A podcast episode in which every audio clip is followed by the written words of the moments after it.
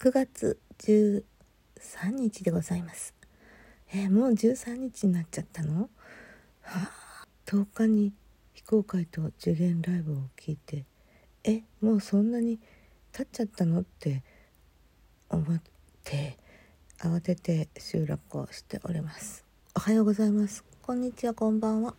うん。非公開になんかいろいろと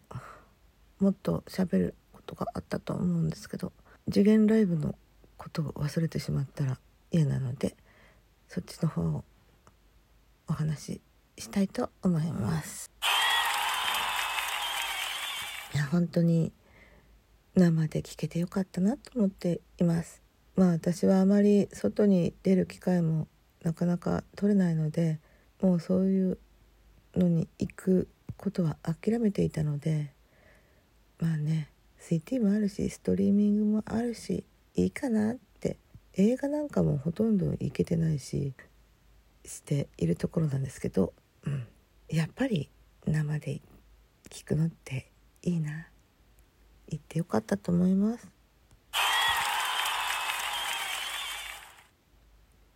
本当に何て言うのかな。音が音のシャワーというのがやっぱりいいですね。私はそのストリーミングで聞く場合なんかちゃんとオーディオとかにつないでいい音にして聞くってこと。そういうテクニックが全くゼロなの、はい、スマホから そのままあの出てくる音で楽しむしか今んとこないんですけど。やっぱりでお出かけしていくっていうのはすごくよろしいです。うん、この余韻にずっと浸っていたいのになかなかそうもいかないでだから今一生懸命思い出しています。えー、まあね曲曲はまあおなじみの曲とかあとは北海道に来るにあたって新しい曲を作ってくださっていてでそれをレコーディングするっていうお話もしていらっしゃいましたねとってもね明るくていい感じの。でやっぱりこの実際にそこにいる方を見ながら聞く。いいですね。まあ今までお声とかですごくおなじみになっていてもそれはそれで1年ちょっとあのラジオトークだとか YouTube とかそういうものでお会いしていた本当に日常的におなじみになっていた気分になっていたんだけれどもあどなたかが前おっしゃっていた気がするんだけど自分の目の前であのその人が動いているっていうことに感動を覚えるっていうことがありますね。初めてその、うん、対面っていうか生でこのその人を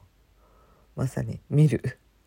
お会いするっていう感じじゃないですもんね。こっちから一方的に見てるって感じ。そういうのは、うん、醍醐味ですね。うん。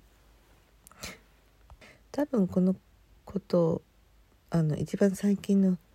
文子さんの配信で北海道のことをとかいろいろとあのおっしゃっていたその内容の中にも含まれていたかもしれないですね。うん、そのいや実際に動いてるんだっていうその感覚ってうんすっごく分かりました。何でしょうね今までその YouTube 見ていてえー、結局画面の向こう側っていうそういうそういうくくりに立っているじゃないですか。それが何て言うか同じ空気の中にいるっていう同じ箱の中に入ってますっていうその会場という箱の中に入っているっていう全然違うものがありましたね。うん、だから本当まさにあ本当に動いてる。あ動いてる動いてるって 何ですかね。YouTube 見てるんだかあの実際にライブに行ってんだかね。いやそういうのもなんか混同しちゃうんですよね。今までの記憶と今まさに新しい情報があの目の前で、え、動いているという。それがね錯綜するんですよね。うん、だからすごい不安定で楽しい時間でした。まあねいつものその最後が水中華だったのかなもう順番忘れちゃいました えー、最初にいろいろとおなじみの曲などを弾いていただいて演奏していただいてで、え、休憩を挟んで次のステージというのかそういう感じだったんですけどその時に確かその時だったと思うんですよね。文子さんが「アンナの休日」とゲルハルトをやるので弾きたい人はどうぞ弾いてくださいって確か呼びかけてくださったんですけどね私その時うんと非公開が終わって受験のライブが始まるまでの間に楽譜とか譜面台とかあの邪魔だし一旦駐車場の車の中に入れてあったんですよ。まあバイオリンはあの文子さんお気遣いくださって楽器は2階部分にあの置くことができたんですね。やっぱり車の中にバイオリンを入れておくってことはなんかちょっとダメじゃないですか。だからそうやってあの、会場の吹き抜けの2階部分があってそこに楽器をね適当に置いておりました。うん、なのであの弾く方は2階のところで弾けたらあの大丈夫ですよという形でで私は、まあ、無理して弾くこともなかったんだろうかとね今になって思うんですけどなんかやっぱりね弾かなきゃ弾かなきゃって思う思っちゃうんですよね。何ですかねわかんないけど。で私はすごいスピードでダッシュして車のところまで行って楽譜を持ってきてでも譜面台まではちょっと無理だわねと思ったので譜面台なしでいいやと思って。どうにかしよう。と思って、うん、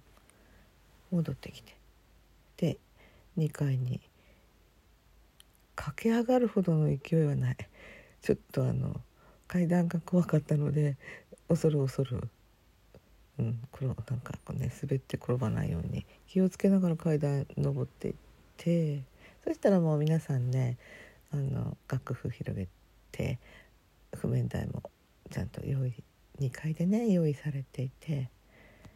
ええ。であ私の楽器どこにあるのかなと思ったらまああの最初に置いたとこにはなかったので他にあるんだろうなと思ってその襖を開けたそっちの部屋に和室にあの置いてありました、うん、移動してくださったんですよねきっと。えそれって文子さんが移動してくださったのかな？わかんないけど。そしてねまあ始まりそれがもう曲始まるって時でもう休憩時間終わりますよって感じになってて。え私どこで弾いたらいいんだろうなと思ったので、まあ、とりあえずそこの楽器置いてあった和室のところしかもうスペースないやと思って一応そこにそこで楽器開けましたね。ちょっと面白い状況ですよね。そしたらねうん。ちょっと右奥の方に一人いらっしゃって「あなんかいや、まあ、私ここで弾こう」とかって言ってあのおもむろにうんと楽器ケースのところに譜面台を置いていざ弾こうとしていた方がいらっしゃいました。その方は多分多分ね沢黒さんだったんじゃないかと思っていますので。だから文子さんのライブでもうんにいたしました。ライブっていうのはラジオトークのねなんかホテルでのライブでしたんですかね。もうなんかもう記憶曖昧になりましたね。もう11分経っちゃいました。続きます。